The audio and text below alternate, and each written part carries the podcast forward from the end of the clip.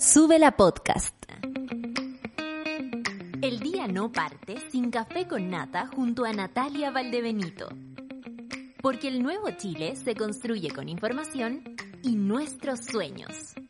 Advertencia. En este lugar nos reímos a pesar de todo. Hola, buenos días. Son las nueve con cuatro minutos y esto es surrealista porque hace algunas horas solo estaba cerrando un show en Viña y le quiero agradecer a la monada. Tita, tus flores están hermosas y ya Lauri se comió una agarró, sorry, pero bueno, eh, eh, las flores hermosas siempre alcanzan para todos. Muchas gracias por su amor, por su cariño. Estuvo la raja la función de ayer y va a seguir estando. Esta semana tenemos cuatro funciones en el Matucana 100, así que grábense mi cara hoy para ver cómo viene la del jueves. Eh... para la caga. Bueno, eh, muchas gracias por estar del otro lado, monada. Cuéntenme cómo están. Esta semana se lo tomaron eh, libre, así completa la semana libre. Hay muchas personas que sí, ¿ah? que se lo tomaron absolutamente libre. Veremos si alguna monada está por ahí de vacaciones. Eh, está Drogón, por supuesto, como siempre, arroba Valerión, muchas gracias. Hola Miguel, dice el Ror Tuzar, mira y sube una foto con nuestro Lucho. Ayer fue un gran día acontecido por un corte de luz, pero no menos mágico.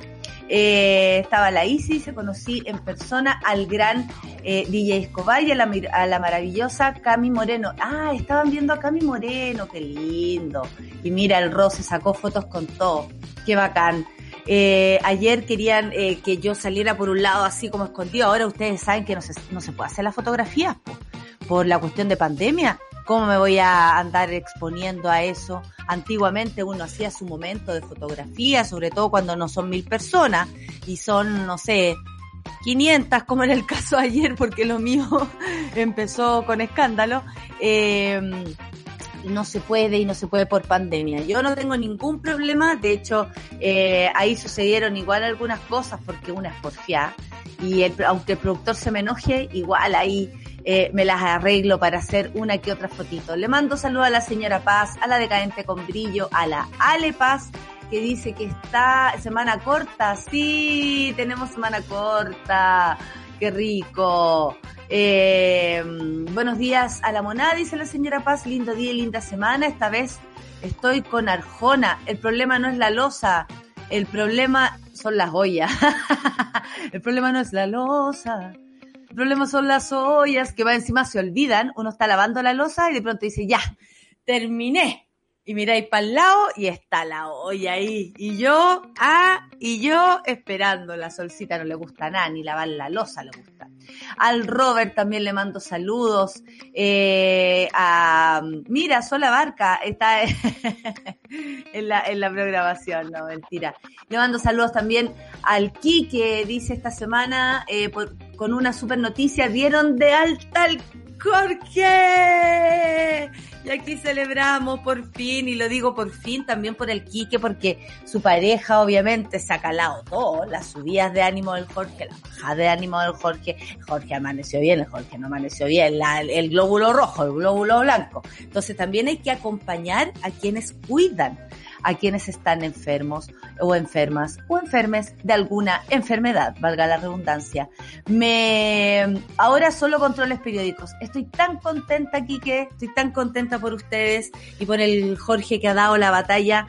Eh, yo sé que no se dice así, pero tiene que ver con una batalla personal, que es sobrevivir y no es menor. Así que le aplaudimos también que no que la haya ganado, sino que la haya dado. Eso es lo más importante, porque a veces uno se rinde muy fácilmente frente a las dificultades y cuando estáis ahí, eh, aperráis. Y Jorge, un abrazo para ti. Yo sabía, yo lo sentía en mi corazón, que esto iba a salir bien, pero ¿quién es una, no? La Wendy del canto desde, desde mi rinconcito en Angol, trabajando una semanita más corta. Oh, y de solo imaginarme Angol, ya me dan ganas. Veamos el informe del tiempo a propósito para saber cómo está eh, el, todo el territorio nacional. Miren, el norte, Arica y Iquique, absolutamente nublado, Arica con 18 grados, 17 en Iquique, 17 también en Antofagasta con unos rayos de sol, sube la temperatura en Copiapó con 21 grados y también sale un poco el solcito, en La Serena y Coquimbo también hay sol, eh, Valparaíso, 15 eh, grados, 15 grados también en la región aquí metropolitana, en Santiago, eh, dicen que hay lluvias esta tarde, veremos qué pasa, ojalá sea así, 14 grados en Rancagua, lluvias también, tal carrete con lluvia y diluvio, nos dijo la Clau, que anda por allá, nuestra informada especial desde tal carrete. Diluvio, se abren las ventanas, se cierran las ventanas, ruido para allá, ruido para acá, el viento entra por abajo. ¿Qué les pareció mi, mi sonido de viento, ah, entrando por la ventana, está bueno, está bueno, lo saqué todo el fin de semana.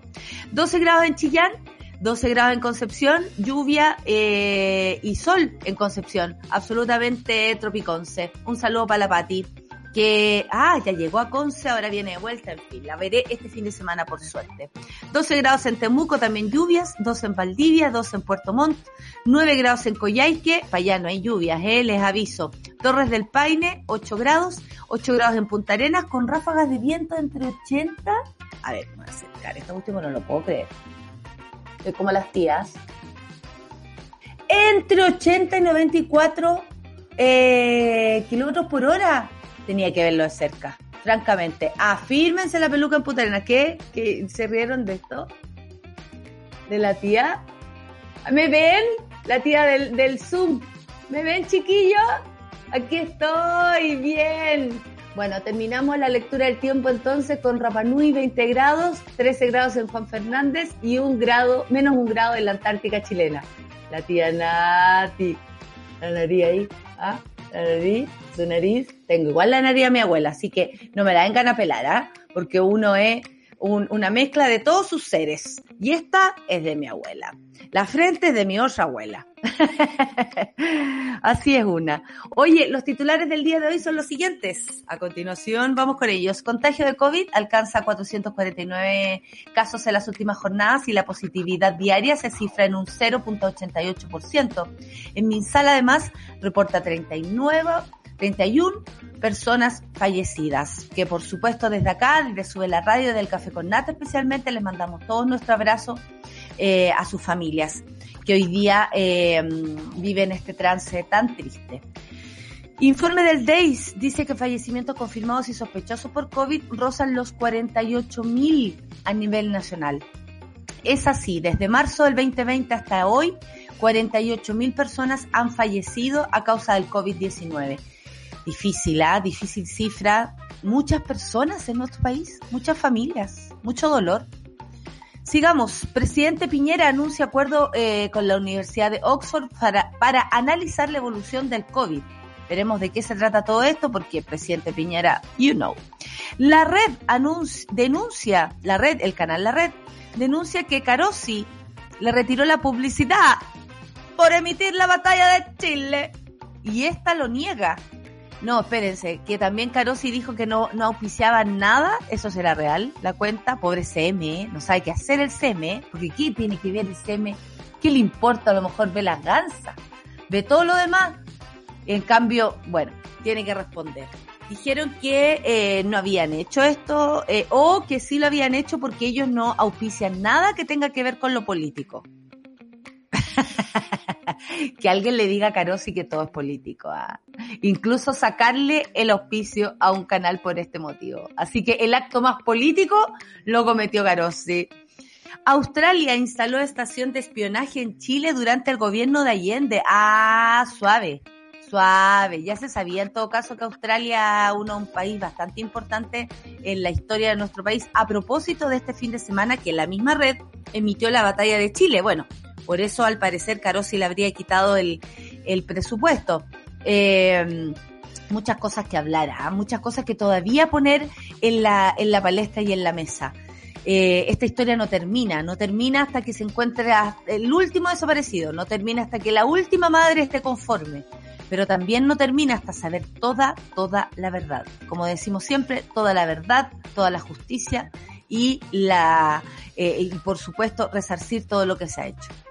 Emiliano Arias, el favorito de la solcita, tras ser absuelto ahora eh, con un estilo muy rapanui, Emiliano Arias se relajó y andamos con lo largo, ¿cierto? Eh, Oteuti Arias dice que tras ser absuelto eh, de forma unánime, dice, voy a perseguir la responsabilidad del Estado en este caso. Vamos, Emiliano Varias. ¿Lo viste? ¿Lo viste, Lucho? Emiliano Varias. Eh, y desde aquí te canto, Emiliano Arias. Vamos a pelear, el Estado debe responder. ¡Uja! ¡Uja! ¡Uja! Ya, muy bien. Eso fue un ánimo para Emiliano Arias, que ojalá le resulte. 200 líderes mundiales piden nueva oficina de la ONU para coordinar la prevención de la extinción humana. Qué bueno. Recién se están poniendo al día con esas cosas, pero bueno, ¿qué se le va a hacer? Mejor llegar tarde a que no llegar nunca. Y talibanes afganas podrán ir a la universidad, pero solo con profesoras en salas segregadas. Veremos cómo dejan trabajar esas profesoras qué es las materias que pueden impartir, hay mucho por descubrir todavía. 9 con 15 minutos, me demoré un poco porque me tenía que hacer la cara cabres, o si no, esto no era posible. Vamos a escuchar a Mon Laferte con plata, ta, ta, ta, ta, ta. Mi querida Mon, que ya eh, muestra su panza de embarazada. ¿Y saben qué? Ella está tan contenta que no tenemos más que estar contenta por ella. Está muy feliz y se ve hermosísima. Estoy muy contenta yo también por ella. Fue muy emocionante la conversación que tuvimos a propósito de esto. Vamos a escuchar a Mon Laferte aquí en el Café con Nata de Suela Radio. Mon Laferte.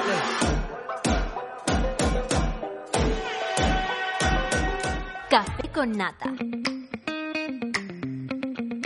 Oye, me cuenta la Jacur que justo ayer con la Pitu agregaron este temón a la lista Parto Party.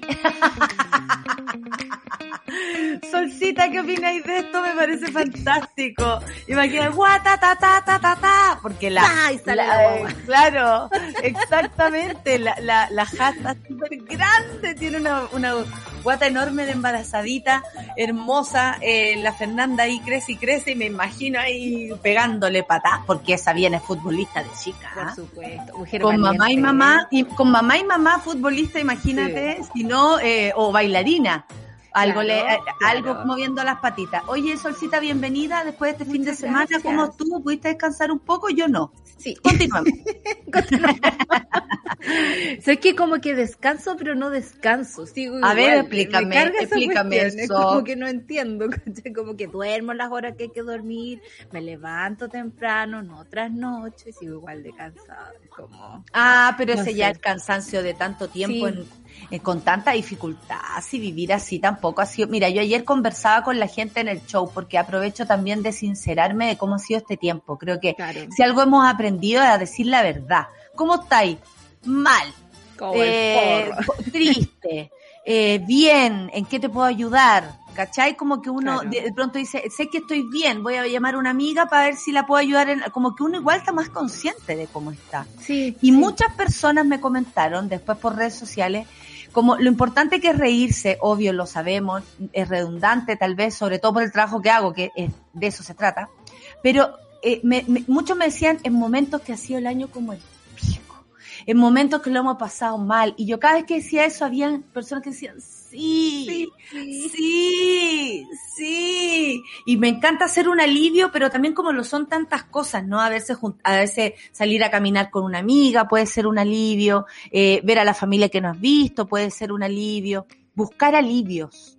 Tal vez, mira, mi amiga Fran Torres dice que es mejor estar tranquila que feliz. Sí, yo, eh, estoy súper de acuerdo. Súper de acuerdo con eso. Ay, bueno, dijo, la felicidad está sobrevalorada. es mejor estar tranquila que feliz. Tiene toda la razón esta weona. Toda la razón, toda la razón. En estos tiempos, sobre todo, a mí me pasa que como que aguanto las tormentas y después me baja como el... Sí, po, cuando te relajas tu cuerpo dice, ahora, ahora. Estamos en pero, proceso. oye, La, la Orfe nos saca un pantallazo horrible y dice que se nos ve buena cara. ¿ok? Voy a retuitearlo para puro que vean que en verdad no. Oye, y Jorge, estoy feliz porque al Jorge le fue bien en el doc. Dice, hoy se celebra yendo, hoy día van al teatro. Sí, Ay, yo, oye, yo sé que el Jorge no se puede eh, mojar ni nada, dicen que llueve. Jorge, pero. llueve entre las eh, 12 del día y 5 Y de entre la las tarde. condes y huechuras. Por supuesto, llueve para la cordillera y yo así como que sueño que llueva en el centro de Santiago, Manguera. La otra vez llovió y estaba durmiendo. Francamente En, no lo en- en entiendo. Matucana, que a llover, que nos va a llover. El otro día cayó un palo de agua, eso sí, hija, que pensamos así, ¿qué vamos a hacer? Nosotros figuramos ahí debajo de un techo en Matucana y de Ya. pronto. Un- una, no, weón, cae un palo de agua así, ¡zapá! y todo, oh, qué bonito. Estábamos con el Micho y el César, habíamos ido a visita técnica, los tres ahí con ocho mascarillas y todo mirando esto, y de pronto se siente un, nos cagó una paloma, nos cagó una paloma, pero así, cuático. La buena suerte. Cagó buena la paloma suerte, amiga. y nos saltó a todos. Así que la buena suerte viene para todos. Hoy, amigas, son las 9 con 23 y los números, bueno, eh, de, de, de COVID, el otro día decían también en un noticiero, están buenos los números, debemos estar contentos, pero por esto mismo hay que tratar de mantenerlo. La positividad alcanza el 0.88, lo cual es súper bajito respecto a lo que veníamos leyendo antes. Eh, la última jornada mostró un um, contagio diario de 449 y el reporte de fallecidos es de 31 personas, lo cual sigue, por supuesto, llamando nuestra atención y sobre todo haciéndole un un, no sé, un raspacacho al corazón, ¿ah? que no debe dejar de sentir que esto eh, es bastante cuático. El indicador que continúa también a la baja es la cifra de hospitalizadas en las unidades de cuidados intensivos. Ayer llegó a los 490, eso está muy bien también. De ellos, 372 personas se encuentran con apoyo en ventilación mecánica. Sabemos que eso también es largo, hay muchas personas que están 20 días, 40 días, y solamente esperar que resulte, ¿no? Que resulte que tiren para arriba con una, con una medida tan invasiva como es eh, el apoyo de ventilación mecánica. La disponibilidad de camas críticas a nivel nacional se encuentra en un 17.98 y hay 478 unidades disponibles. ¿Esto qué quiere decir? que bajaron las camas críticas en el país, o sea, desarmaron lugares que estaban habitados para eso. Esperamos que no retroceda nada, Sol, o si no, vamos a quedar con un fora hoy. Sí, por supuesto. Y el forado ya lo tenemos. O sea, tampoco tenemos que conformarnos. O sea, yo sé que a veces somos como demasiado pasados con los números. En el, Ah, sentido de que, en el sentido de que no nos conformamos con lo que informamos nada más. Eh, y con lo que se nos informa. Eh, hay que ver esto mi en arjona favorita. Informamos con lo que informamos, infórmame lo que te informo. Y te lo informo. Y te lo informo.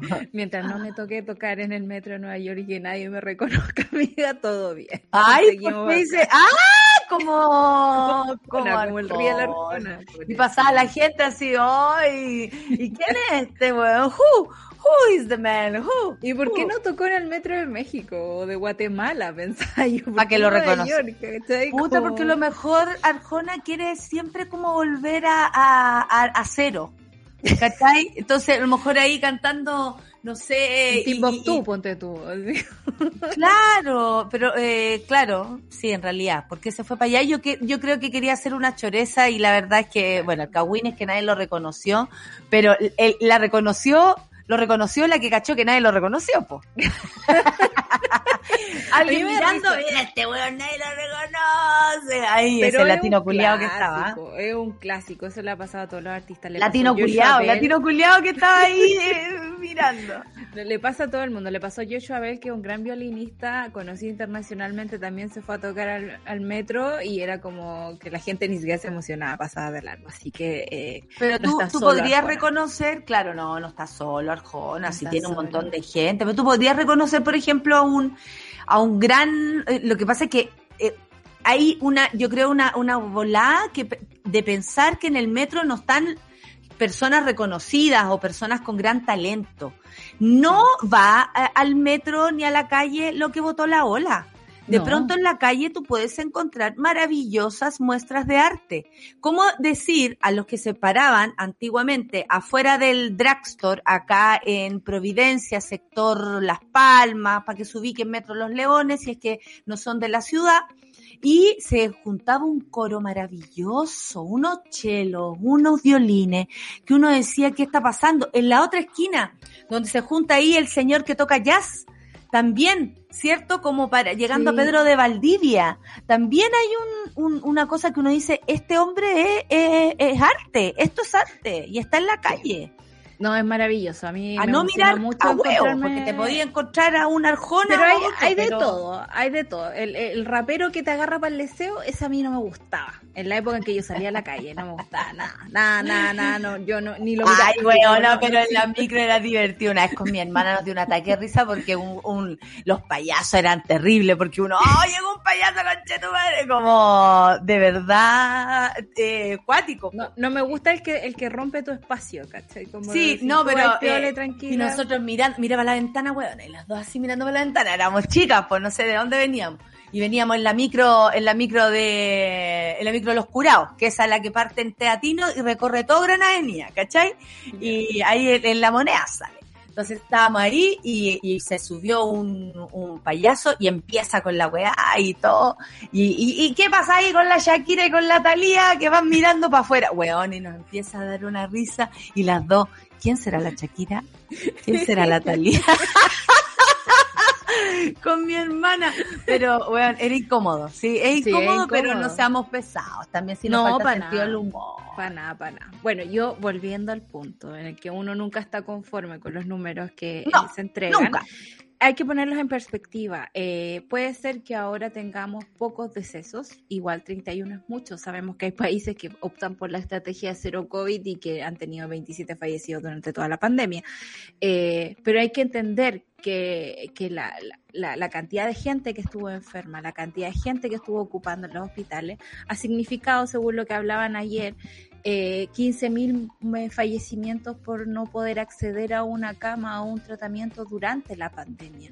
Esto no puede ser visto eh, día a día, tiene que verse en un contexto. En una perspectiva, claro. Claro, por ejemplo, ese conteo que hacía Alejandra Matus de, del exceso de muertos, ¿no? Comparado con los años anteriores, es una cifra que ya dejamos de ver también.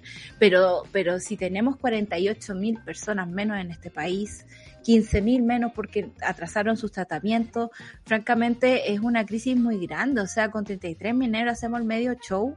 Y, y con 48 mil personas menos seguimos nuestros días como si fueran nada. O sea, a mí me, francamente me, me llama mucho la atención esa normalización de, de la muerte que hemos tenido. estos Absolutamente. últimos años. Sí, oye, la gente está colaborando con, yo arranco los mismos de esos que empiezan a seguir a la gente.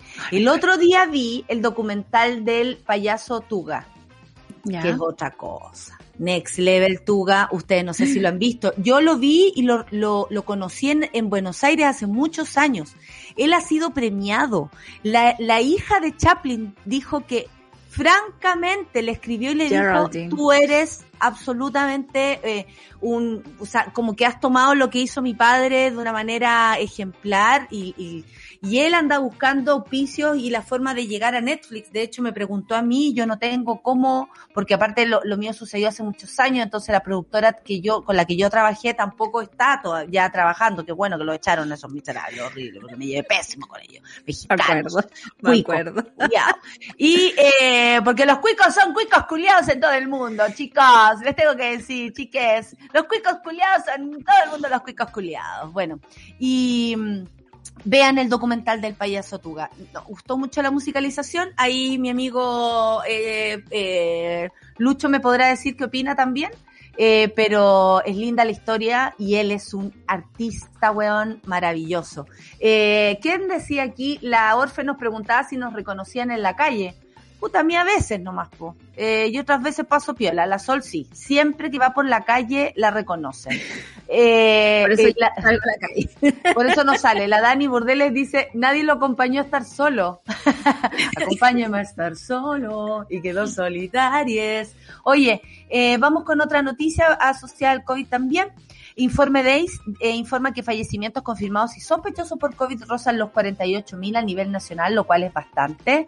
Eh, sigue siendo una, una cifra muy, muy, muy ruda. Y bueno, en, en contraste a eso, eh, el presidente Piñera también anuncia un acuerdo con la Universidad de Oxford para analizar la evolución del COVID. Esto luego de, ir- de reunirse con la doctora Sala Gilbert, quien se desempeñó como la arquitecta de la vacuna Oxford AstraZeneca. El mandatario explicó que esto permitirá eh, poder saber qué viene para adelante con respecto al virus. eh, ¿le creemos o no? Porque todo entra en discusiones. Claro, o sea, eh, ellos quieren hacer una secuenciación genética del virus. Quieren mezclar al ISP con la Universidad de Oxford. ¿O esto porque se anda paseando por el mundo? ¿Por qué no lo Se anda paseando. Ayer se devolvió. La trazabilidad. La trazabilidad en Chile. Eh, yo no sé, yo no sé si esto significa que vamos a tener una mejor respuesta frente a una posible nueva pandemia para más adelante. Eh, las secuenciaciones de virus se hacen en todas partes, los científicos del mundo colaboran ahí, juntando información, creando conocimiento. Es loco como aquí nunca se ha involucrado mucho la sociedad civil que, cuenta datos, que lo, los pasa gráficos, los matemáticos, ¿dónde están los matemáticos? O sea, falta, falta tanta gente involucrada en esto eh, y me llama la atención que se vaya a buscar eh, ayuda a otras partes o colaboración a otras partes cuando más cerca tenemos desafíos aún mayores. Vi el fin de semana estas cápsulas, ustedes saben que soy un poco eh, adicta a Data COVID, Chile. ah, ya.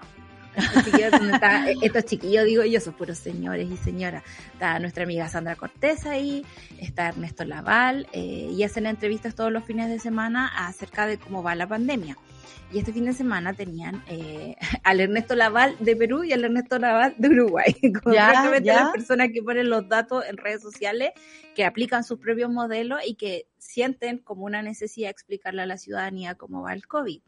Y decía, no hay datos integrados de Latinoamérica eh, hay factores que, que, que, lamentablemente, aunque tú hagas las cosas bien, va a resultar todo mal. Por ejemplo, en Perú empezó súper bien. ¿Te acuerdas tú que eh, me guardaron a la población en una cuarentena muy estricta al principio y entregaron subsidios económicos a la gente y se dieron cuenta que la gente no estaba bancarizada, entonces tenía que hacer la fila para poder eh, recibir ese subsidio. Entonces, claro, la gente se contagió en la fila y quedó en la escoba. O en algún momento en Perú... Mi cara así como me está hueviando.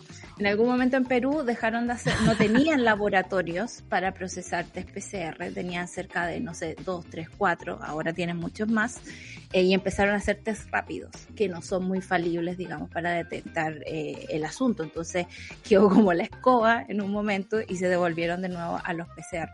Eh, no sé, un montón de cosas así. Ha sido acierto y error, porque hay mucho intento de cosas y no sabíamos nada y los países también tratan de sobrevivir con lo que tienen, con su criterio.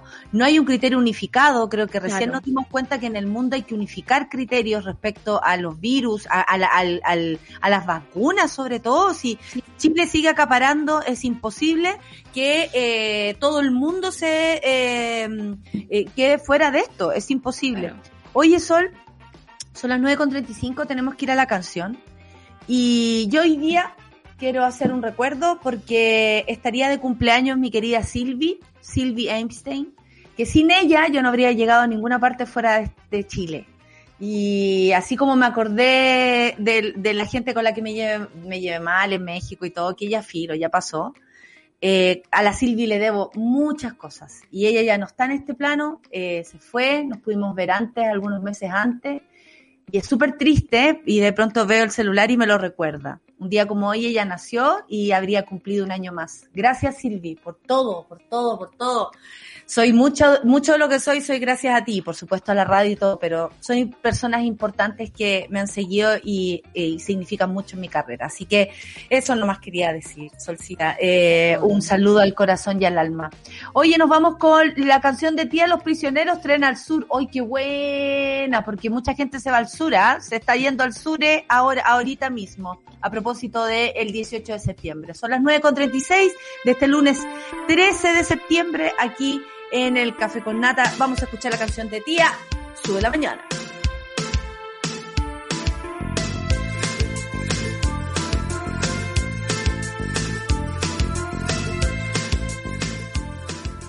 Estás viendo Sube la Mañana.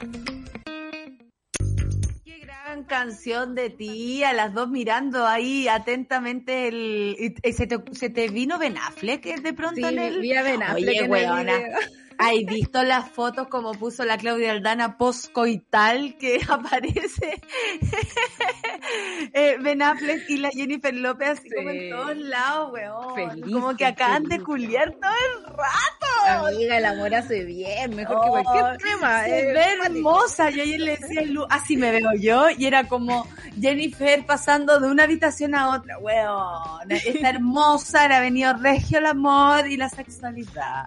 Oye, la Sheila dice, yo vengo a contar, Solcita, que en el café con nata, al café con nata, ayer fui a ver a la mona, ay, y quedé embriagada de risa. Por eso hoy ando contenta. Ay, me encanta que sirva para el otro día, que alcance. Que el alcance, Diego que dice. Saludos monada, esta semana de vuelta al turno de mañana, así que llevo nueve horas despierto. Amigo, no te preocupes, yo voy a trabajar a las nueve de la mañana y a las nueve de la noche, relájate. Más recacha, se me quedaron los audífonos en la casa. Ah, ya, eso fome. Así que recién pudiendo conectarme, abrazos cómplices a todos, menos los de Carosi. ¿Vamos a esa noticia, Sol? Vamos a esa noticia, por favor. La red, el canal La Red, denuncia que Carosi le retiró la publicidad por emitir la batalla de Chile y esta lo niega.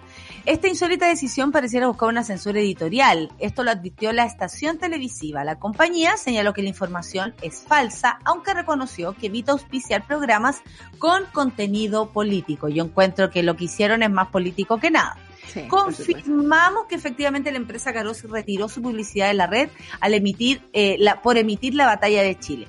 El sábado había cagüín de esto. Sí. No se sabía si era verdad, si era mentira, pareció no, si eh, eh, el, el- la, red, la, no sé, la, la redolio, eh, en el que los arroba, no Sí. sé, arroba se, se, se Hay que fijarse muy bien. Sí, hija, uno- todo hemos caído, todo hemos caído en un, oye, ¿qué pasó? Y otro tiene que decir, es fail, weona. Y igual da un poquito de vergüenza, de Sí, vergüenza. sí, un poquito sí. A, a mí me, a mí me carga que me corrijan, me carga.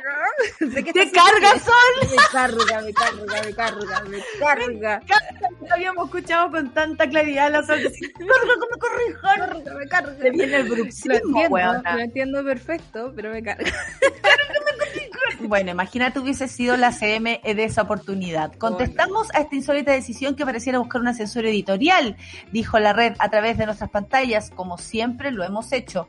La empresa Carosi lo niega, difundió una declaración pública que afirmó que las acusaciones son falsas y que el impas con el canal de televisión se debe a un error cometido por una empresa de comunicación externa. Las versiones que están circulando, dijeron en redes sociales respecto al retiro de la publicidad de la red, son falsas. De hecho, no hemos sostenido conversación directa alguna con el canal. El No falta sí. si tenía una agencia, digamos. Obvio, aparte que, que, que es raro que una empresa tan grande tenga tan malas comunicaciones. En realidad no es raro, porque se caen siempre en lo más sencillo. ¿Para qué vamos a estar con cosas?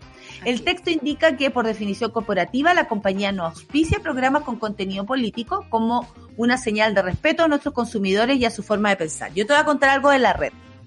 Eh, Tú sabes que el programa de las gansas duraba o du- alcanzó a durar dos horas.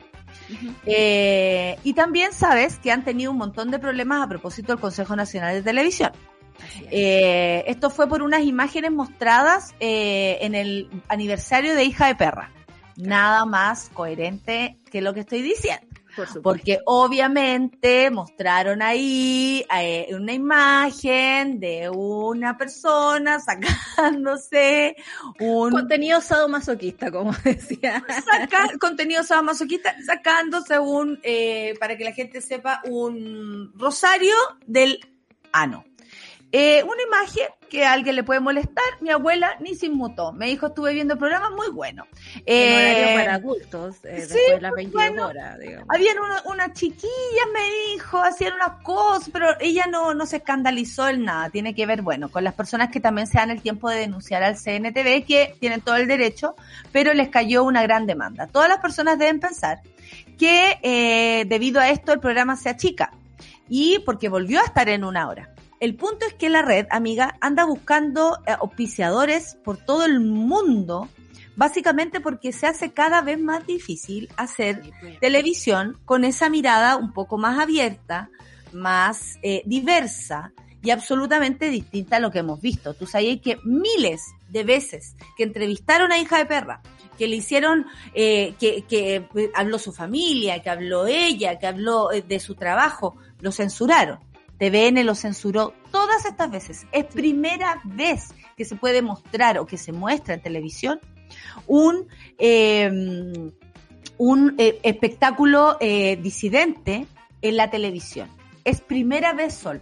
sin, sin burla, sin eso, ¿a qué vino usted? Oiga, ¿por qué hace tal wea? sin caer en los detalles eh, morbosos y todo esto. El programa disminuyó a una hora, la gente está reclamando, por supuesto, porque después lo que vienen son infomerciales, y ahí se explica que andaban buscando plata que no es por eh, censura que el señor Víctor Gutiérrez quiere achicar el programa, porque en realidad varios programas creo que van a achicar su contenido básicamente por este motivo. Eh, entonces, obviamente, lo que está pasando con Caro sí en esta oportunidad es un problema, porque es un, es un canal de televisión que se ha visto mermado en su presupuesto debido a lo que propone. que es mucho más pasado y mucho más moderno y mucho más diverso y mucho más acorde a los tiempos, diría yo, que Canal 13 y el mismo TVN. Me encantó esa conversación que hubo este fin de semana de TVN versus lo que está haciendo la red con solo mostrar la batalla de Chile del gran Patricio Guzmán. Sí, es muy impresionante todo lo que pasó. Yo estuve súper atenta porque me encantan estas conversaciones. Sabemos Eso por, te eh, sabía. por fuentes cercanas que TVN es capaz de mover un programa porque se habla de dictadura, de cambiarle un horario. Eh, eh, lo, más terrible es que no es una censura directa. Eh, no sé, recuerdo como en los diarios de dictadura que uno veía el cuadrito negro, como que había pasado por la oficina de censura y al menos sabías quién te estaba censurando. Eh, ¿Cuántas veces no hemos vivido lo mismo que pasa con Carosi, con el resto de los medios de comunicación? Acuérdate lo que pasó con CNN. También, pues que, que, la... Sutil Sutil sacó toda la, la, propaganda que ponían en el en agenda económica o en la cosa agroindustrial. Para el estallido, para el estallido. Para el estallido. Eh, y cómo se mueven las platas eh, depende de la sobrevivencia de un medio. Bien lo sabemos acá en Súbela, que no, no, vamos a hablar de pobreza, pero... pero que no, se note pobreza, escuela Gustavo Mesa, siempre tengo que decirlo, porque yo salí de ahí. Yo salí de ahí. Eh, pero es difícil, nosotros no, eh, la mayoría tenemos más de un trabajo, o sea, hay que transparentar que comunicar desde donde, donde uno comunica es difícil y tiene sus costos. Eh, este programa no ha tenido auspiciadores durante mucho tiempo, o al menos no, ninguno estable durante toda la historia del programa, que podamos decir la No, hemos pasado meses sin auspiciadores. Exactamente. Eh, y eh, me parece interesante que la red lo pueda transparentar. en una situación de precariedad es súper valiente decir, sabéis que nos están quitando este auspicio y no nos vamos a quedar callados cuando esto pase, independiente que mm. tengamos que... Muchas veces debe haber sucedido y no pasó nada. de hecho, nunca supimos, o sea, la evolución de las farmacias, amiga. Yo recuerdo esos afiches largos en los diarios y, cero, onda, una caluga con la información de lo que estaba pasando con la colusión. Entonces, es muy interesante que esta discusión sea transparente para la ciudadanía y entender que eh, hacemos medios de comunicación no por bolitas de dulce, esto es realmente eh, un apostolado. Yo me acuerdo que en la escuela de periodismo te decían, usted tiene que aprender a vivir sin deuda, o sea, usted tiene que ser capaz de irse en cualquier momento renunciar frente a una censura, a una posibilidad de coartación de eh, querer entregar un contenido. De derechos. Claro, entonces. Oye, mira, a propósito de la conversación de TVN respecto a TVN, el canal público, que debía haber, o, la gente entiende que debía haber sido el canal en llevar esta, la batalla de Chile y así muchos documentales asociados a nuestra historia, porque es, la memoria es historia y sobre todo en un 11 de septiembre nos parece aún más, más relevante. TVN dijo, en el contexto de algunas publicaciones en medios de comunicación que sostienen que Televisión Nacional habría tenido los derechos del documental La Batalla de Chile del cineasta Patricio Guzmán y no lo habría exhibido, TVN desmiente categóricamente dicha información ya que nunca adquirió este material y por lo tanto jamás ha tenido los derechos para emitirlo. Televisión Nacional ha sido desde los años 90 el canal que más documentales y obras realizadas por chilenos ha exhibido en televisión abierta, dado amplia cabida a la producción audiovisual independiente y promoviendo la cultura e identidad nacional Aquí responde Carmen Luz Parot. Aguante. Carmen Luz Parot, gran documentalista de Chile, les dice, mentira. Censuraron Estadio Nacional, eh, obra de Carmen Luz Parot, por años a pesar de que el CNTV pagaba los derechos de exhibición. Y ella ahí lo transparenta, 3 millones por documental. Cuando un diario entrevistó a un ejecutivo de TVN sobre el caso, mintieron que no lo daban porque yo, a propósito de ella, la creadora del documental, cobraba cifras millonarias, además de censura, calumnia. Entonces me parece, yo le puse a la Carmen, que la conozco, a ti te creo todo. Y me encantó que lo desmintiera, porque no Pero puede además ser que lo utilicen esto pa- como para limpiarse las manos. Lo sabemos, se lo han hecho a todos y cada uno de los documentalistas de Chile. Si no es, eh, digamos, de estas malas, con estos malos tratos, también puede ser poniendo el documental a la una de la mañana cuando ya nadie lo Aquí ve. el Lucho lo teniendo- decía, en teniendo, medalla también lo dice. Sí. eh, cifras que en otros horarios la gente sí aplica y sí se pone a ver ese tipo de cosas. Y, y- y me, me llamó mucho la atención porque vi muchas noticias el fin de semana que Chile vive en una realidad paralela. En Chile no existía el 11 de septiembre este fin de semana. O sea, yo aprendí más de cagó.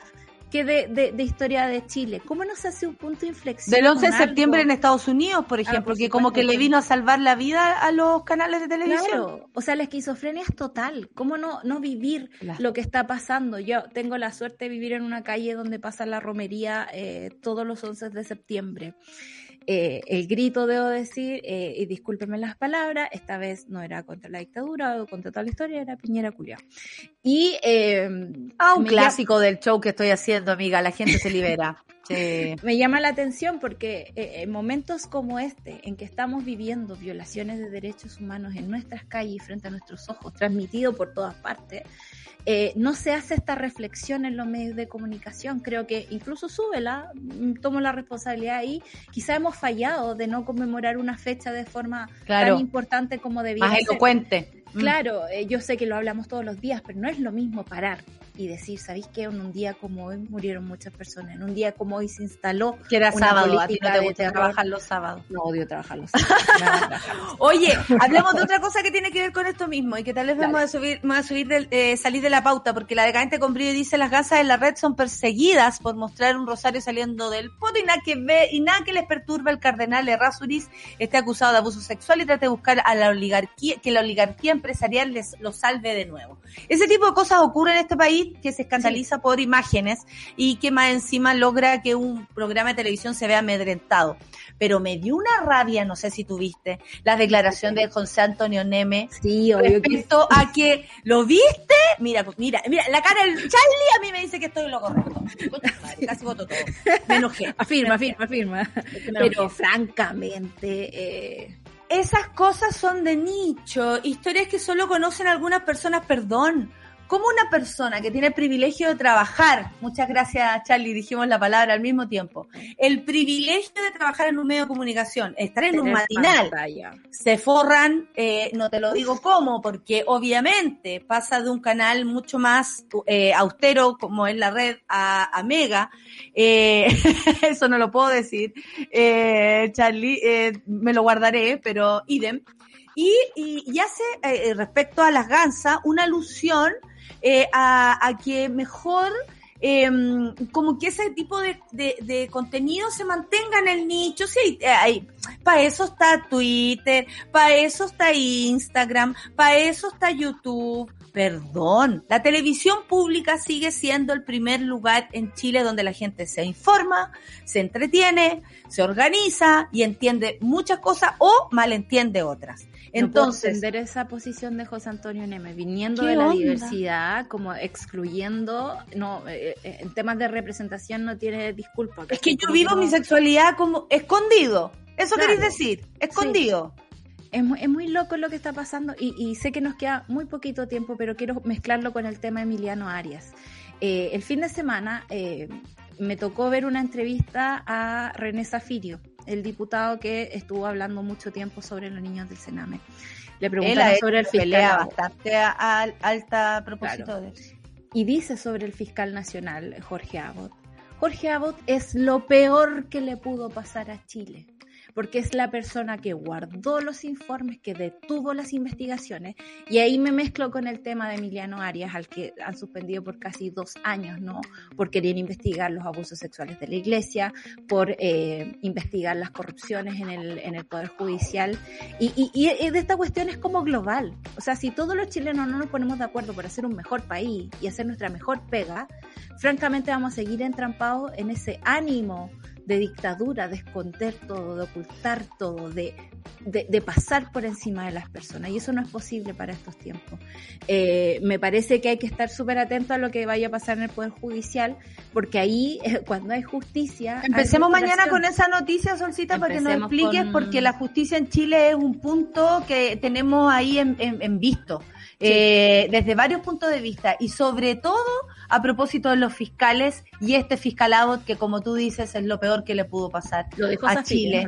y lo, dice Zafirio y además lo dijo Otuiti Arias. Oye, eh, 9.57 tenemos invitada para nuestra segunda, nuestra tercera media hora de programa. Eh, seguimos juntas y vamos a escuchar a Pablo Vitar porque querís ser visible, querís notarte, weona. Aquí tenía Pablo Vitar, weona, con Charlie XCX. Flash Pose. Es lo que vamos a escuchar, mariconiemos todos. En nombre tuyo, en nombre tuyo, nene. No nos van a callar ni a las mujeres, ni a los colas, ni a las disidencias. Se acabó esta wea. Porque tenemos que salir de todos nuestros closets.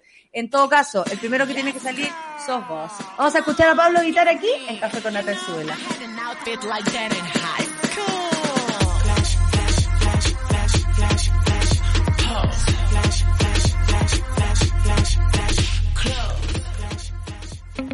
Una pausa y ya regresamos. Se dicen muchas cosas de nuestra generación. Que somos individualistas que estamos dormidos o que no tenemos carácter.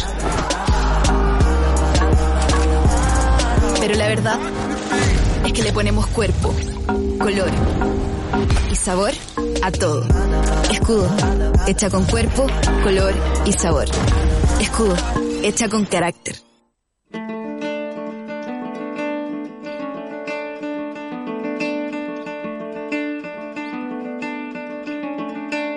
Yo manejaba micro, Transantiago. Después me vine para Win y trabajé aquí, locomoción de aquí de Win. Y ahí abrí mi local.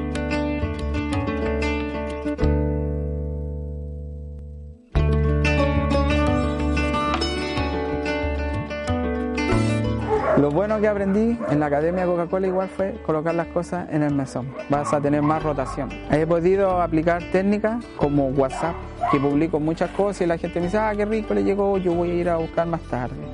Lo que es Facebook también.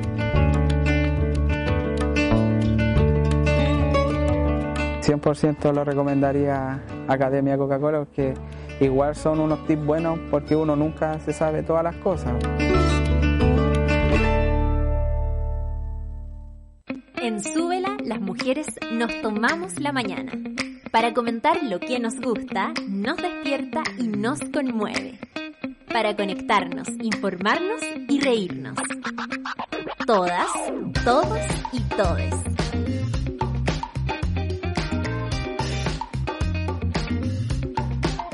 Café con nata, super ciudadanos, satélite pop, caseritas Acompáñanos de lunes a viernes desde las 9 a.m. en Sube la Mañana. Nos vemos y escuchamos desde subela.cl y a través de nuestra app.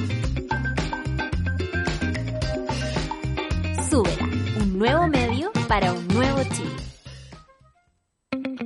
Ya estamos de vuelta en Sube la Mañana.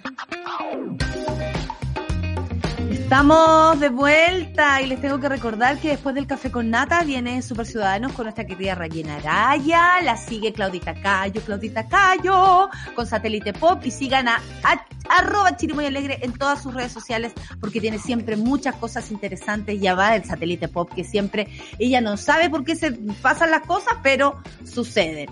Eh, Cacerita a las 12 con nuestra querida Isidora Ursúa, quien también está de estreno. Me llegó el libro me llegó el libro, estoy contenta, así que apenas pueda, el fin de semana, empezaré a leerlo. A las 15 horas, la 2.10 con Nicolás Montenegro y mi querida Fernandita Toledo, o sea, a las 3, la 2.10. Y les tengo que contar que Coca-Cola trabaja cada día con más de 120 mil socios almaceneros. Como una forma de hacer crecer sus emprendimientos, este año, 3.500 dueños y dueñas de almacén se unieron a la Academia Coca-Cola para capacitarse y potenciar sus negocios. Coca-Cola Chile, juntas por algo mejor. Vamos ahora de inmediato a un bloque maravilloso porque tenemos una fisiatra, presidenta de la Sociedad Chilena de Medicina Física y Rehabilitación. Imagínense ustedes, ustedes dirán, ¿es una señora? No, una joven, Carolina Rivera, a continuación en el Café con Nata. Vamos a la cortina.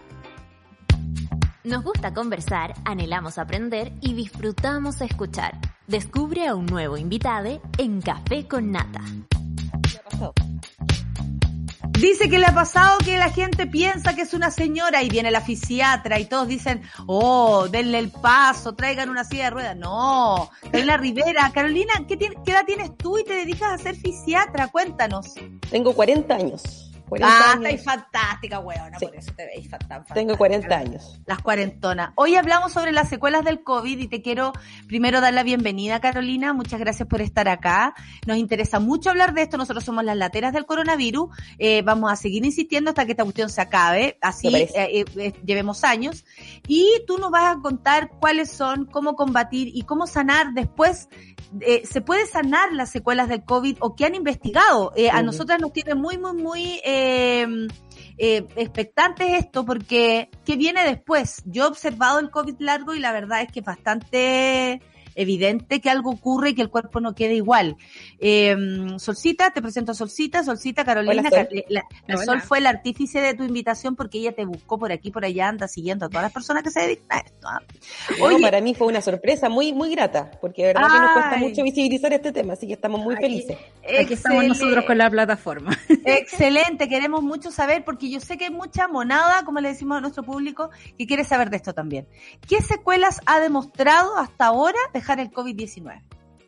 Mira, nosotros nos hemos dado cuenta, primero creo que tuvimos una ventaja un poco comparativa con respecto al resto del, del mundo, porque estábamos viendo cómo pasaba esto como a distancia. Vimos España, vimos Estados Unidos, entonces nos pudimos preparar un poco mejor en ese aspecto, pero lamentablemente, y esto siempre es un poco polémico que yo lo diga, pero en verdad la rehabilitación o las cosas que vienen después de la enfermedad aguda siempre son miradas como lo último que hacemos, lo que si nos alcanza la plata, efectivamente si es que nos preocupamos después, y se hizo un esfuerzo súper potente en primero las camas críticas, que es, es fantástico que lo hayamos hecho, porque en realidad tuvimos un muy buen comportamiento en eso, y con las vacunas, eh, que no, no, hay nada que decir, siempre hemos tenido, estado top de línea en el tema de vacunas, pero la rehabilitación nos hemos ido quedando atrás. Y lamentablemente, a pesar de todo nuestro esfuerzo, y digo nuestros, porque no solo somos los fisiatras, sino que los kinesiólogos, los terapeutas ocupacionales, los fonoaudiólogos, los neurólogos, los neuropsicólogos, las trabajadoras sociales, o sea, todo el mundo que está a cargo de los pacientes que finalmente requieren rehabilitación a largo plazo,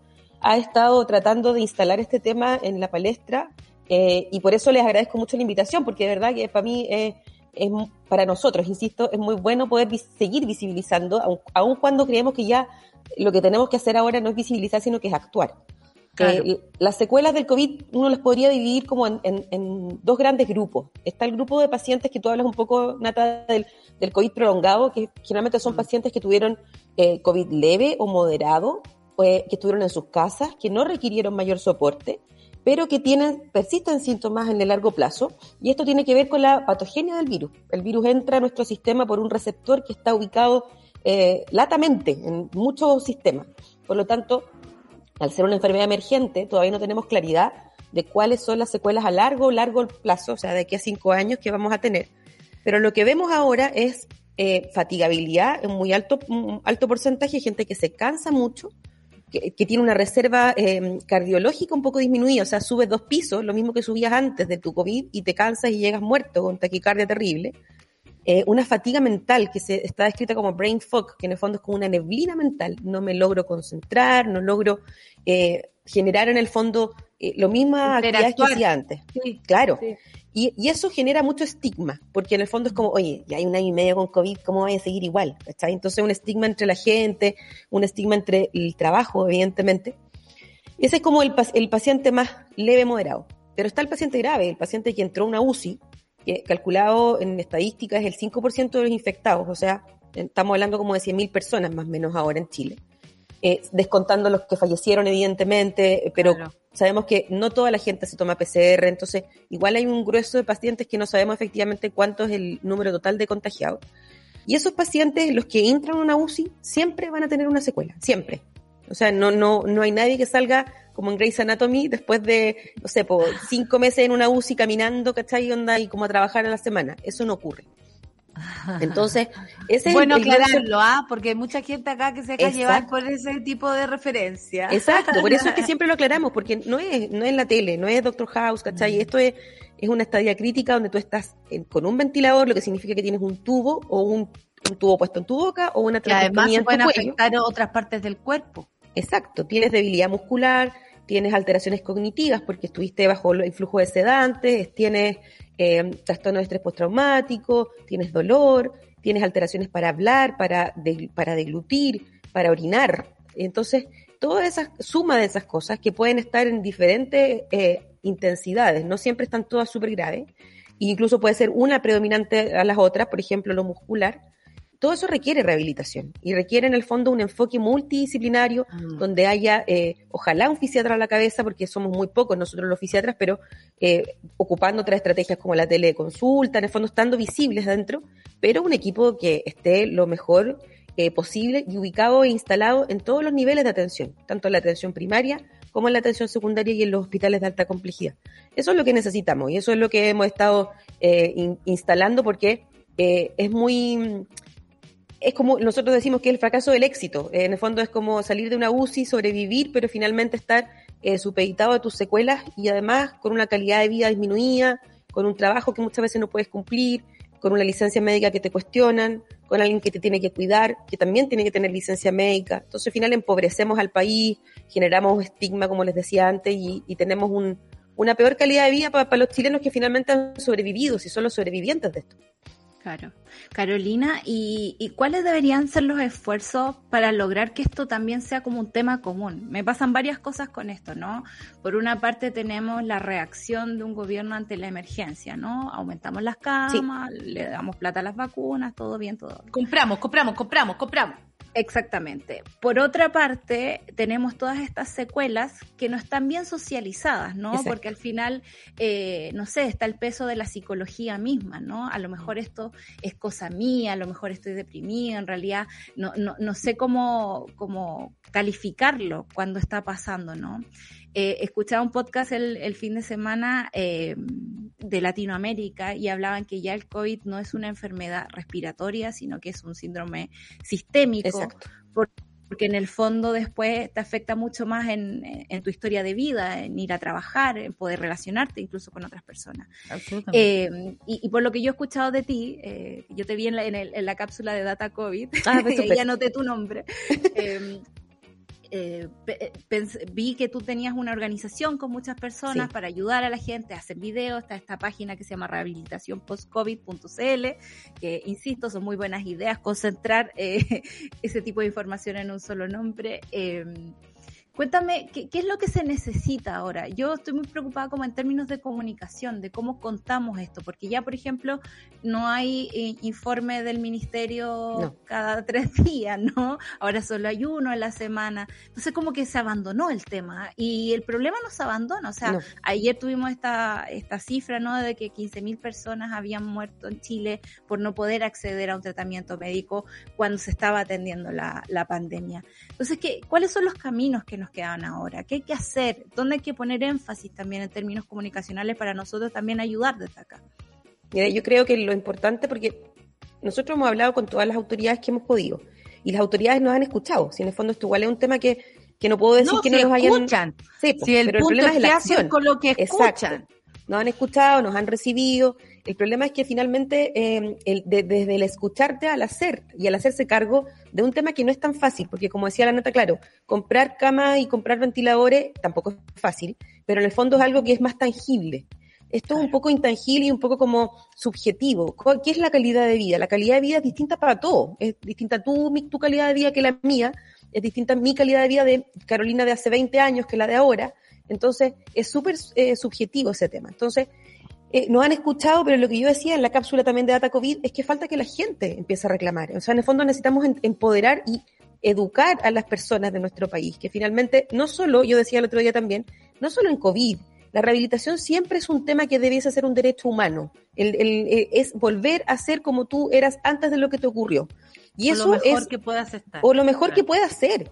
adaptadamente en una silla de rueda, incluir, con, con inclusión, y tenemos que dejar de pensar que es una cuestión asociada siempre a la solidaridad, de que yo ayudo a otro, sino que en el fondo es algo que, si me pasa a mí, yo no quiero recibir ayuda, así, eh, así como de una rifa de mi población, ¿cachai? Necesito que haya un sistema que esté instalado, que me otorgue la cobertura de calidad, de, de, financiamiento, de oportunidad y a largo plazo para mantener esta, esta, esta condición de discapacidad. Entonces, eso ocurre en el COVID y ocurre también en las listas de espera yo revisé el tema la semana pasada, o sea, hay 15.000 personas además esperando por una consulta fisiátrica y está súper clarito cuántos son, pero cuánto esperan por un kine, cuánto esperan por un fonoaudiólogo, un terapeuta, eso no está. Es una lista de espera oculta y que, se genera con nuestra primera atención porque seguimos trabajando en un sistema médico céntrico donde el médico es el que organiza un poco y manda todo. Pero desde la rehabilitación nosotros trabajamos en equipo, entonces necesitamos un equipo que, que esté ahí. Entonces, visibilizar, mostrar, lo hemos trabajado hasta el cansancio con las autoridades. Creo que quizá nuestro error ha sido eh, no visibilizarlo en las comunidades. Eh, estamos trabajando en eso, con, tratar de empoderar a los pacientes, de, hacer esta em, educación también a otros niveles. Y yo estoy hablando con una, me contactaron, este, este rol a mí me ha puesto en un, en un, en una, en un conocimiento a, mi nivel, evidentemente, pero la gente te contacta, como me pasó con ustedes, que en el fondo, escuelas de medicina, de, de pregrado, eh, doctora, necesitamos que nos eduque a los alumnos de medicina de pregrado en este tema, usted y su grupo, porque finalmente, como yo decía en la cápsula, hemos generado un grupo de interés que no nos conocemos entre todos personalmente, pero que hemos trabajado porque esto funcione un poco así. Entonces, si ustedes nos ayudan y los medios de comunicación nos ayudan en preguntar, en visibilizar, en cambiar el concepto de recuperados a sobrevivientes, en el preguntar, oye, ¿qué está pasando con esto? Porque hemos preguntado eh, siempre con las camas, las vacunas, pero ¿Qué hacemos con los pacientes que están esperando o que ya se abandonaron y dijeron, bueno, ya, filo, sobreviví, no me morí, tendré que bancar con este dolor para siempre, o con esta debilidad de mi pie, o con, o con esta fatiga mental que me pasa, y me las aguanto nomás. Oye, Carolina, es que ese es el punto, porque como yo creo que nuestro sistema de salud y al mismo tiempo la, no sé, la capacidad de resistencia que tenemos los seres humanos, que tú sabrás mucho más de eso, de pronto nos hace aguantar dolores que no tienen ninguna lógica, de pronto nos hacen vivir como toda la vida viví con este dolor.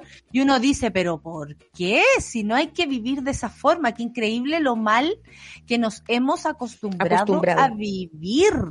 Y esto puede ser en todo orden de cosas, un dolor de útero, que estés acostumbrada, comillas, o las no sé, da lo mismo, como desde lo más natural que podría parecer hasta algo como esto. Yo te voy a exponer un caso que lo vi en mi familia, porque mi familia se enfermó toda de COVID, fíjate tú, eh, y vi todos los casos. Eh, así como nada, ninguna secuela eh, eh, de una persona que se podía esperar que de verdad fuera súper perjudicado por aquello y otra persona que le ha costado un montón. ¿Qué ocurre con la familia? Lo que pasa es que uno no sabe que esto es, es sigue siendo el COVID. Uno cree que la persona al salir del, de la clínica o del hospital o al darte comillas de alta, un doctor que te dice, sí. usted ya no tiene en su anticuerpo, en fin, y le hemos revisado, se puso la vacuna, qué bueno, en fin. Pero uno no sabe que, y el enfermo, que peor aún, porque las personas alrededor podemos informarnos, pero la persona que está ahí no tiene idea de qué es lo que le pasa. ¿Por qué su esfínter, por ejemplo, funciona distinto? ¿Por qué no puede controlar su cuerpo? ¿Por qué en la mañana siente una fatiga absoluta? ¿Por qué está deprimido? Entonces, eh, ¿qué es lo que ha provocado el COVID a nivel así totalitario en el cuerpo? ¿Por qué es tan extremo o tan eh, difícil de agarrar, porque si tú lo pensáis bien, podríamos pensar, claro, después de un problema pulmonar eh, es evidente que quedes con kinesiólogo para activar tus pulmones. Pero es súper distinto cuando tenés que activar tus pulmones, ir al psicólogo, porque también estás triste. Eh, yo lo vi, lo he visto, una persona que no reaccionaba, que no tenía ni siquiera eh, eh, expresiones en su cara. ¿Cómo le explicamos a, las personas que están así? Porque mm, eh, pongámonos en el lugar que somos nosotros quienes cuidamos a los otros. el cuidador. El cuidador. tenemos que tener información. ¿Cómo le explicamos que lo que está viviendo todavía es COVID, por ejemplo? Yo creo que ahí tenemos que cambiar también lo que, lo que les decía un poco de, de esta mm, como paradigma que tenemos de salud Mm. enfermedad, donde la gente está enferma y sana, donde no hay Sí. términos medios, puntos medios, Sí. Donde ya yo estoy recuperado y es un término que semánticamente puede ser súper así como, como ya está bien, recuperado del COVID, enfermedad aguda, pero no de lo crónico que puede ocurrir o lo subagudo, porque como te digo, no sabemos cuánto tiempo va a durar esto, eh, de, posterior a la infección. Entonces, primero desde los médicos. Me tocó atender hace poco una paciente que estuvo en, un- en una institución distinta a la donde yo trabajo de manera privada y le- el broncopulmonar la dio de alta porque le dijo, no, está bien, como tú decías, pues ya tiene anticuerpos negativos, ya se está caminando. Eh, pero cuando uno desde la rehabilitación a ese paciente lo aborda desde otra perspectiva, ¿qué quiere decir?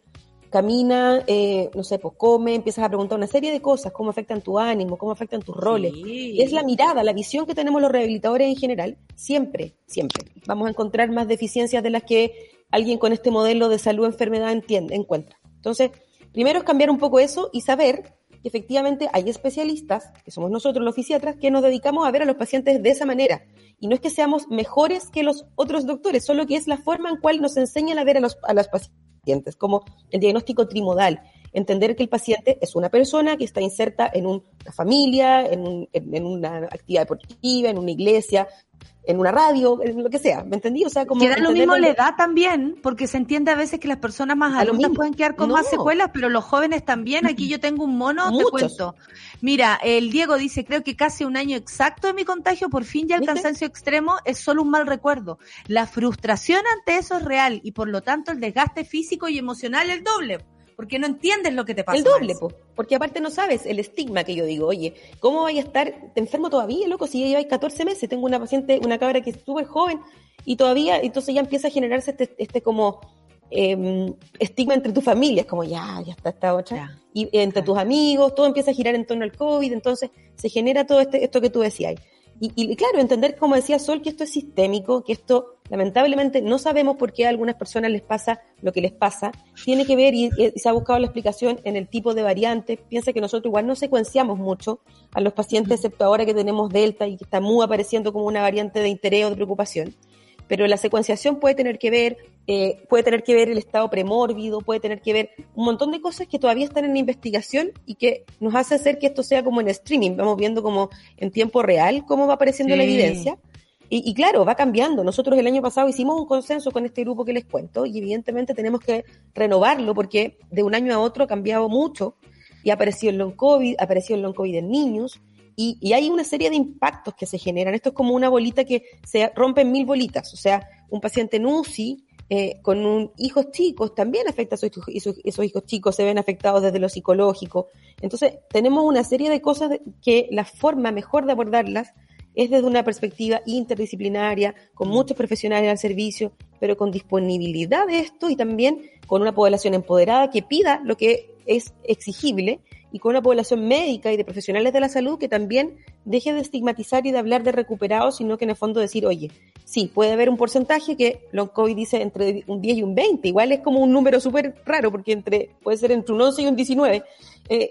Hay mucha gente, entonces eh, que puede quedar con alguna secuela después y que quizá hay que derivarla a los que efectivamente se están haciendo cargo de esta secuela. Las listas de espera nos siguen englobando porque finalmente, más que el número de consultas nuevas, lo que ha pasado es que las cirugías se han atrasado mucho. La gente pasó de esperar 348 meses, que es una cifra terrible, o sea, eh, o sea 348 días, perdón, a 543 días. O sea, son 19 meses de espera por una cirugía. Entonces, claramente eso nos genera una sobrecarga al sistema porque los esfuerzos los concentro en operar a estos pacientes que también están esperando y El merecen cuerpo una no solución. espera. El Sí, cuerpo no. Entonces, ¿cómo hacemos para abordar a toda esa lista de espera, a todos los pacientes post-COVID, a todas las familias y esta perspectiva? Lamentablemente, la única respuesta es con plata. Eh, ahora, con plata bien invertida, con plata bien y focalizada. voluntad, hay que tener plata incluso Sí. para ir a visitar a estas personas. No es Obvio, menor. pero sí, lo del cuidador Ah. es súper importante, Nata. Nosotros eh, hay un concepto súper eh, bien planteado, que es la toxicidad financiera que ocurre cuando un paciente entra a una unidad paciente crítico. Eh, antes del COVID era mucho más eh, visible porque ahora con las restricciones en el tiempo primero de la primera ola, en realidad no iban a visitar a los pacientes. Pero imagínate alguien que tiene un mes a alguien en la UCI. Tiene que ir todos los días a verlo, con el consiguiente pasaje de ida y vuelta tiene que comer o llevar algo para comer o comprarse una bebida o comprarse un jugo, tiene que, no sé, pues, Contener a esa algo- persona emocionalmente, contener a esa persona y a toda tu familia, porque tú eres el que estás recibiendo la información. Muchas veces la persona ni siquiera está consciente, tú la vas a ver y está sedada y la ves llena de tubos, por lo tanto tú te vas con esa carga y tienes que transmitir esa carga a tu familia y nadie se hace cargo de tu sensación de, de abandono, de vulnerabilidad, de terror. El, el estrés postraumático que yo les digo que está en los pacientes también ocurre en las familias que tienen a familiares enfermos de gravedad. Por lo tanto, no tampoco pasa cuando el paciente vuelve a su casa, ¿cachai? También queda para un rato más. Por lo tanto, empeora la, la salud mental y, como decía la Nata, nos acostumbramos a vivir de esa manera. Eh, en, en, como chuta, ¿qué onda? Si nos acostumbramos a estar con dolor, como con, con todas estas necesidades no cubiertas, porque bueno, es lo que me tocó, me sobreviví, y no, pues no es así. Nosotros creemos que hay un camino, y ese camino es visibilizarlo, hablarlo, cambiar este concepto, son, son, son sobrevivientes de guerra. Claro. Y, y, todos estamos tratando de poner nuestro esfuerzo, pero en realidad es un poco abrumador para todos remar para un lado donde no encontramos final. Eso es muy terrible. Y te voy a hacer una pregunta muy terrible para los pocos minutos que nos quedan, Carolina. Pero en el fondo quería preguntarte cómo aplica aquí el concepto de política pública en temas de salud. Eh, pensaba yo en el costo que significó que eh, Chile apostara por la inmunidad de rebaño al principio, uh sin saber las consecuencias que podía traer una enfermedad como esta. Y también aprovechándome como de tu experiencia, de que tú trabajas en la posta central y en la clínica alemana, y hemos visto que el COVID afecta mucho más a poblaciones con eh, recursos económicos. Eh, ¿Cómo juega ahí? O sea, ya tenemos un mapa, digamos, de lo que es Chile, de cómo está conformado, de, de, de estas lamentables condicionantes que nos tienen puesto donde estamos, pero además también están las políticas públicas que quizás mejor enfocadas podrían haber, podríamos haber enfrentado mucho mejor esto. ¿Cómo tú lo ves para adelante?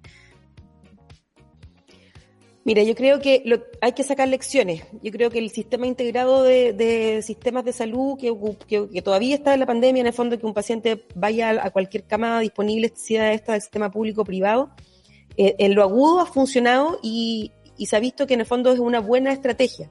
Pero en lo crónico no, po. Lo que yo, no, sé si, el otro día no sé si lo dije, pero finalmente cuando un paciente se va de alta de, un, de, de la alemana, por ejemplo, eh, no, no, no, no, es tan fácil instalarlo en un lugar de rehabilitación porque esa red de vuelta no está tan establecida. Entonces, la política pública aquí creo yo que tiene que hacer eh, cambiar un poco la visión y copiarla a los países que finalmente esto lo hacen mejor, porque tampoco hay una solución eh, extraordinariamente efectiva en ninguna parte del mundo. Hay referentes como Australia, Reino Unido, que uno dice ya, tienen unas políticas de, de reinserción y de, de, ocupar en el fondo los recursos también enfocados en la recuperación completa de los pacientes independiente de cuánto tiempo esto ocurra. Hay hospitales de rehabilitación. En Chile nosotros tenemos solo un instituto que probablemente sea bien desconocido, que es el Instituto Nacional Pedro Aguirre Cerda, que es de rehabilitación, eh, que está en un proceso de normalización eterna, o sea que todavía estamos esperando que se normalice, que se aumenten las camas, que se gestione efectivamente como una entidad donde sea un poco esto de... Pero lo inauguraron con fiesta y todo, ¿qué te ha puesto? Es que está hace mucho tiempo, es, una, es muy antiguo. Está muy antiguo, antes atendía solo niños y ahora estamos, está en un proceso de normalización como para hacerlo más grande, tener más camas, recibir pacientes en este tipo. Porque lo que nos pasa a mí en la, en la posta, por ejemplo, que eh, tenemos pacientes súper graves desde el punto de vista de, de, de, complejidad de rehabilitación, pero nosotros hacemos rehabilitación para evitar, o, o, lo que hacemos en realidad más que rehabilitar a los pacientes es evitar complicaciones y tratar de encauzarlos al lugar donde reciban rehabilitación, presionar y tensionar el sistema. Entonces, eso no puede eh, seguir siendo. Tenemos que tener redes claras, tenemos que tener políticas que nos hagan aprender. O sea, tuvimos esta debacle, aprendamos de esta debacle, programemos lo que pueda pasar en un futuro. Si no pasa, no importa, tenemos la red instalada, sabemos cómo funcionar, sabemos que la mejor forma es tener centrados los pacientes por, por gravedad, no por gravedad completa de su enfermedad, sino que por intensidad de sus secuelas, que pueden ser en diferentes ámbitos y pueden ir a diferentes lugares. Yo puedo tener un paciente que tenga un trastorno de la delusión severo, pero tenga un bajo riesgo de caída y tenga una debilidad de piso pélvico moderada. Entonces lo puedo mandar al fonoaudiólogo más top en un hospital de alta complejidad, pero a la atención primaria cerquine, eh, porque en el fondo no necesito que esté en, en los dos Pero ¿cachai que eso, eso, tú no lo sabes si no existe una, un fisiatra cerca? Exacto. Eh, te, o sea, si no, por, yo estoy exponiendo mi situación, o sea, como pienso en, en, lo que nos ha tocado como familia, pero es imposible saber eso si no tienes a, a las personas indicadas, Exacto. o sea, si ya nuestro sistema es súper... Eh, Eh, y no digo que sea malo porque yo estoy segura que muchas personas se sacan la cresta para que sea bueno, porque esto tiene que ver con la voluntad humana más que del sistema en, sí. Aunque seamos el sistema, igual hay gente que la lucha y le da toda la, la, dignidad a los pacientes y bueno, es el trabajo que haces tú también, Carolina. Eh, ¿Qué nos podrías dejar como mensaje para estar atentes, para estar pensando en, en, quienes han adquirido el COVID y tal vez no han sido comprendidos por el hecho de estar cargando todavía con sus síntomas? ¿Cómo podemos ayudar? ¿Qué le podemos decir a la monada? Eh, sobre esto, por favor, Carolina, porque nosotras acá estamos en llamas con la sol, porque este tema lo queríamos saber hace N rato y sabemos que nos queda mucho por leer asociado a lo nuevo que se conoce esta, comillas, nueva enfermedad. ¿Qué consejo nos das, Carolina, para ir terminando? Mira, creo que eh, primero exigir lo que es exigible. Creo que eh, nosotros somos muy pocos los fisiatras, pero hay profesionales de la rehabilitación eh, que también pueden colaborar y ayudar en el fondo en guiar a estas personas. Eh, están los kinesiólogos, los terapeutas, en el fondo acercarse al rehabilitador que puedan encontrar cercano al lugar donde están.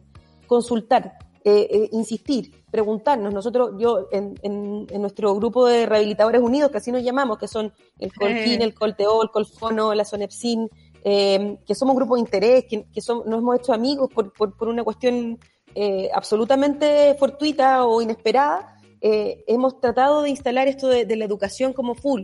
Seguir la página que trabajamos conjunto con Teletón, que me mencionaba la sola antes, donde hay mucha información para las personas, donde dice eh, qué es lo que puede esperar y cómo hacer, a, a dónde consultar, porque en el fondo es, esto es eh, importante, no puede ser que pase desapercibido, no nos podemos acostumbrar a vivir con esta calidad de vida que, que, no es la mejor que pudiéramos tener y no puede ser que esto pase como un evento vital, que el COVID nos marque la vida para siempre. Entonces, eh, tenemos que eh, ser capaces de, de, de, empoderar a la población, eso es lo que nos falta ahora. Entonces, si nos quieren eh, preguntar cosas, si nos quieren em, exigir cosas también para poder nosotros exigir si hay agrupaciones de pacientes que a lo mejor nos están escuchando y nosotros no tenemos idea, contáctenos, porque la única forma es hacer presión no solo desde la sociedad civil, que es lo que llevamos un año y medio haciendo, sino que desde los pacientes, desde las personas que están sufriendo esta enfermedad, estas, estas secuelas, desde la familia, desde, en el fondo, eh, el tema de las licencias médicas, que podríamos estar hablando un montón de rato, aumentaron un 30%, y lo, lo que dice la, el, lo que sale en el diario es que todos creemos que es por salud mental. ¿Y no será que hay un montón de gente secuelada que está sin atención también y que no tenemos idea? Porque Oye, Carola, están... ¿Volverías a nuestro programa para hablar de eso Pero y más? Por porque quedamos súper enganchadas también con el, con, con, lo de la, ahora que lo dijiste, con lo, lo, de las licencias y eso, y cómo saber, porque, oye, todo, eh, todo psicológico, obvio, todo tiene que ver sí, con, con, la salud mental, pero también la salud mental puede ir asociada a que me siento mal y, por ejemplo, me decía el otro día una señora, mis brazos no los puedo mover, eso. hasta las 12 del día puedo mover mis brazos y de ahí para adelante, ¿cómo nos va a deprimir esa persona que, eso, que ha hecho todas las es súper es súper simplista, está sí, es muy reduccionista sí. el sistema. No, está todo el mundo enfermo porque estamos en pandemia. Oye, sí, pues pero hay un montón de gente que quedó con secuelas. ¿Será que ese es el problema? Y cada vez que nosotros, no, alguno de nosotros, no soy solo yo la que habla, sale hablando de este tema, siempre nos salen cosas. El otro día nos salió también gente de epidemiología, oye, les voy a ayudar con esto. Porque somos un grupo de interés, no tenemos plata de por medio, somos gente que pone sus Son súper importantes, Carolina, por esto, favor. Claro, pero en el fondo no tenemos, no somos una asociación que tenga eh, la posibilidad. Aparte que más allá de necesitamos esto, rehabilitarnos de algún modo, Carolina. Sí, todos, absolutamente. Todos, todos necesitamos absolutamente. rehabilitación, desde cualquier punto de vista. Y eso Gracias, es muy importante, Carolina. Así que les agradezco mucho, mucho el, el, el tiempo. ¿Volverás? Feliz, volver a, a, a, eh, feliz de volver, bacán. absolutamente. Y, Ya, y, y bacán. no, muchas gracias por, por el espacio y de verdad. Eh, mi, mi Twitter está ahí, doc, arroba doctora Carolittle, esa soy yo, porque soy chica. Eh, entonces, entonces, Carolina. Carolina, así que cualquier cosa eh, que podamos colaborar y de verdad, grupos de interés, si alguien nos está escuchando, por favor, denle nomás y, y para nosotros es muy importante que finalmente la población haga, haga eco de esto, haga, se enoje, se, se, perturbe con esto. Muchas gracias, Carolina Rivera, fisiatra y presidenta de la Sociedad Chilena de Medicina Física y Rehabilitación, a quien también le mandamos a todos un abrazo gigante. Gracias por su trabajo, por insistir, porque ya son resistencia ustedes también. Así que eh, desde ese lugar te quiero abrazar, Carolina. Muchas gracias, estamos muy contentas con la solcita, así que nos despedimos de ti y Gracias, nos volveremos chiquillas. a ver porque quedamos con un montón de dudas Esta es la, esta es la literatura que queríamos. Gracias, Carolina. que te Cuídense vaya mucho. bien. Muchas gracias Nos a todos. vemos. Chao, chao. Chao, cuídate tú también, cuidémonos. Es que, claro, si la Carolina nos dice que nos cuidamos, eso nos cuidamos. Eh, gracias, Carolina. Eh, oye, Solcita, gran tema, gran tema lo revisar. dije. Incluso puede volver a, a Super Ciudadanos, da lo mismo. La Carolina tiene que estar aquí con nosotras. ¿Está por ahí Rayen Araya? Sí. O, Está o de por ahí. se fue a la playa. Bueno, No, sí, Rayen Araya se va a la playa con una día. de su talla, echa en la talla. talla, en la En muralla. Rayen Araya. Me escuché la gente en Instagram, "Oh, lo vas a hacer todos los fines de semana en la playa. Y digo, pero es muy fácil, uno va una vez y toma un millón de fotos. muy simple. Y así, Oye, tu micrófono está sonando raro. Revisemos, a ver, acércalo un poquito ¿Para más. variar? No, Sí, yo encuentro que se escucha bien. Es que así como Está raro. corta- Ah, no, eso puede no, ser internet. Ah, no. Ah, ya. el internet. ¿Qué tienes en las manos tú, Rayen Araya? ¿Qué estás leyendo ahí? ¿La Biblia, el Nuevo Testamento? materia.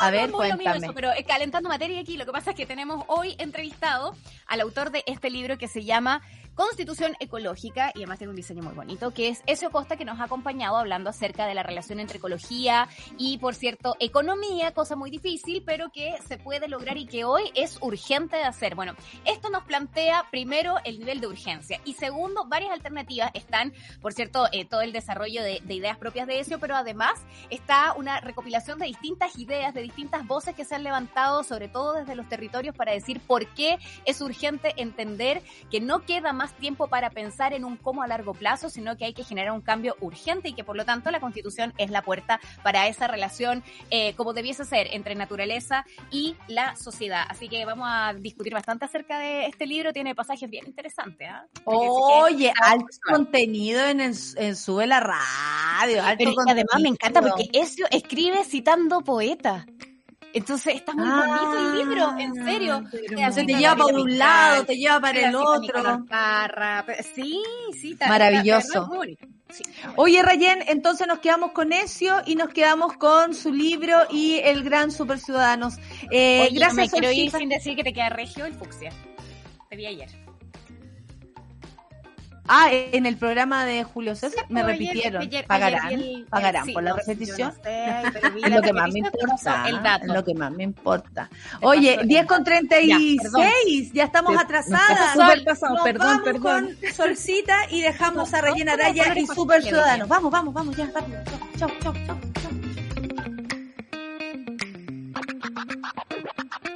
Eso fue Café con Nata junto a Natalia Valdebenito.